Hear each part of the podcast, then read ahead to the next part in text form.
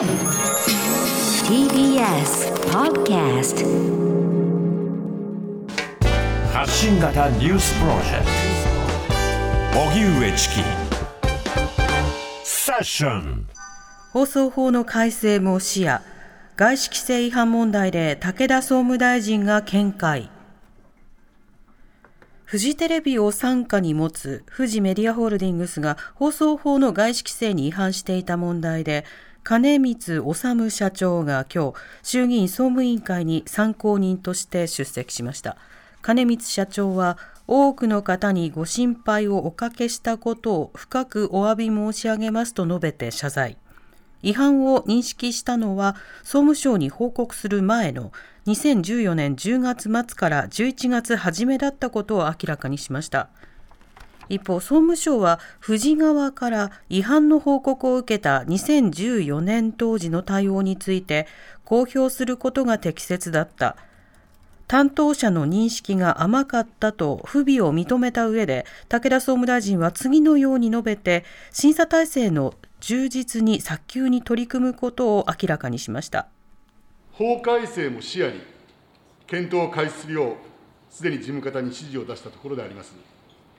まず取り組むべきこととして総務省における審査体制の強化が必要と考えており例えば外資比率の状況を定期的に把握できるような制度に改めることや、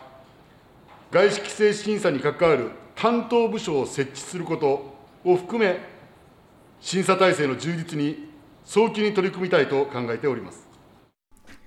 さてあの、放送法の改正についても、はい武田総務大臣が言及したんですけれども、はい、お聞きいただきました、ね、そうですね。ちょっと面食らってるというのは正直なところですね、あの審査が不十分だったとかその時担当者間でやり取りをしながらも対応できていなかったことなどというのは法改正とは何ら関係のない問題ですよね。それはあのしっかりと行政の仕事をすればいいという話に尽きるわけです、うん、ただ法改正の議論がじゃあ全くいらないかというとそれとは別立てで必要になるところもあるんですよね。別立てというのはどういった問題かというと、はい、あのどちらかというと東北新社の問題ですね、うん、要はどうしてあのようなその接待というものが総務省に対して度重なって行われていたのかというと総務省が放送権放送免許の許。認可というものを、まあ、一手に握っているからという、まあ、巨大行政になっているからですよね。そうなると、当然ながら放送関係者が、ある意味その国の方を見て、なんとかうちの免許をよろしくっていうような形で、まあ、例えば、あの、会食を重ねるとかいろんな仕方をしていくということになってしまうわけですよね。で、そのような放送法のあり方というのは、その民主主義の、まあ、議論というもの、場合によっては妨げてしまうリスクもあるよね、というようなことが可視化されたのが例の事件だったわけですよね。となるとそれに紐付けてそちらの方を例えば根拠として立法事実として議論するのであれば放送免許のその在り方というものをあの政府が一方的にこう許認可を出すというような関係性ではないような仕方で、まあ、例えば第三者委員会のようなシステムを作って行うことが必要なのではないかなどの議論というのであれば、なるほど、それは確かに立法事実と解決策っていうのが結びつくよねという話ですよね。はいはい、でも今回は、その、富士側からの違反の報告を受けたときに対応してなかったっていう話も含まれているわけじゃないですか。そうなんですよ。これ法律に違反してるというふうに気づいたから報告されたんでしょ？で、それに対して対応が不十分だったというふうに言うのであれば、それはやっぱり法の不備ではなくて行政の不備ですね。そうですね。うん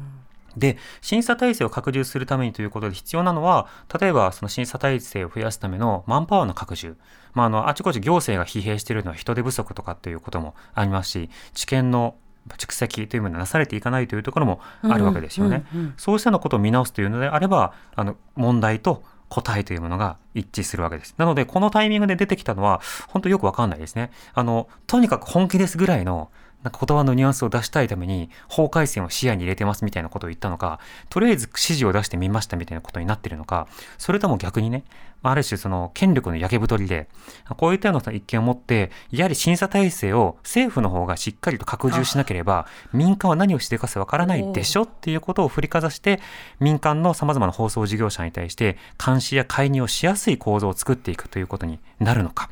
このあたりがね、その狙いではないのかというふうに考えさせられてしまいますよね。いや、思惑はわかりませんし、僕はエスパーでないので、考えはわからないんですけど、はい懸念点としてはそのルートですよね。考えられると。そうですね。まあ、なので、えっと、なんでその話を今したんですかっていうことはまあ追求していくと同時に、まあ、こうしたようなその問題というのがその特定のその放送事業者に対する監視強化えーの必要性をこう振りかざすことなどによって結果として放送事業に対して全体的にこう縛りをかけると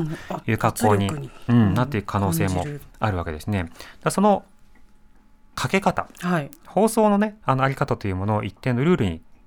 まあ、縛るということ自体は大事なのだけれども、うんうん。その縛り方として今回の提案というものが適切なものにつながるとはちょっと思いにくいところがあるのでちょっと厳しい目でこれ追いかけていきたいところですね。TBS ラジ TBS ラジオセッション